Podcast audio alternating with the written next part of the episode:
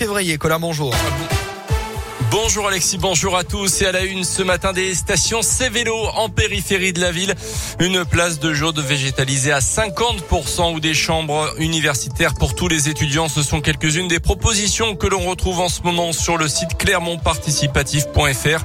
On en a déjà parlé sur Radio Scoop. 70 habitants ont été tirés au sort pour participer à une convention citoyenne et réfléchir notamment sur la transition écologique de la ville ou à une meilleure inclusion des habitants les plus fragiles. Et aujourd'hui, les participants de cette convention citoyenne invitent tous les habitants de la ville à s'exprimer, Tiffaine Coulon. Oui, les Clermontois jusqu'au 13 février pour déposer leurs idées. Mais attention, pas question de proposer quelque chose de totalement loufoque ou qui existe déjà pour être accepté. Les propositions doivent rentrer dans le cadre défini par les participants à la convention. Charles Dubreuil est l'élu chargé de ce projet à la mairie. La ville a souhaité ouvrir ce huis clos à l'ensemble de la population afin qu'ils prennent connaissance du travail qui a été réalisé, puis qu'ils puissent maintenant faire des propositions, des projets qui seront ensuite repris pris par les membres de la Convention pour approfondir les propositions, les préconisations et fournir une, une liste de, de projets qui seront ensuite euh, remis au Conseil municipal. Les Clermontois seront une nouvelle fois sondés au début de l'été. Les élus, eux, se sont engagés à délibérer sur toutes les propositions de la Convention. Ce qui ne veut pas dire qu'elles seront toutes réalisées dans ce mandat, mais toutes les propositions validées par la Convention citoyenne seront en tout cas étudiées. Carrefour condamné pour le suicide d'une salariée à Thiers en avril avril 2017, 50 000 euros d'amende pour le géant de la distribution reconnu coupable d'homicide involontaire.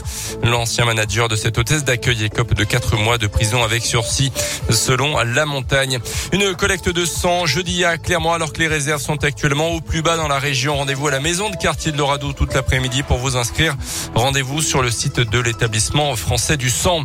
La suite du procès de Nordal Lelandais devant la cour d'assises de Grenoble. Hier, l'ancien maître chien a reconnu pour la première fois avoir ressenti des penchant pédophile à l'encontre de deux de ses petites cousines qu'il est accusé d'avoir agressé sexuellement. En revanche, il a répété devant les assises ne pas avoir agressé sexuellement la petite Maëlys lors d'une fête de mariage en août 2017. Journée marquée par les témoignages poignants des proches de la fillette, notamment sa sœur aînée âgée d'aujourd'hui de 17 ans. Le verdict est attendu en fin de semaine prochaine. Les sports avec la quatrième médaille aux Jeux Olympiques d'hiver de Pékin pour le camp français ce matin et encore une fois elle est en argentesse. Le 2 est arrivé deuxième en Big Air. C'est du ski freestyle. Malgré deux très beaux sauts, la française de 20 ans a été battue par sa concurrente chinoise. En revanche, petite déception pour Alexis Pinturo en ski alpin. Seulement 11e du, Super G. Et puis à partir de 9h30 tout à l'heure, place aux 20 km individuels chez les hommes. C'est en biathlon. Du rugby, un retour plus tôt que prévu pour l'Auvergnat Daniel Bibi Biziou convoqué avec avec le 15 de France pour disputer le tournoi Destination. Testé positif au Covid, il est de retour en Auvergne, mais sera un peu juste pour le derby contre Brive. Et puis il y a du basket ce soir avec un déplacement de la Jave à Lille. Ça sera à partir de 20h en probé.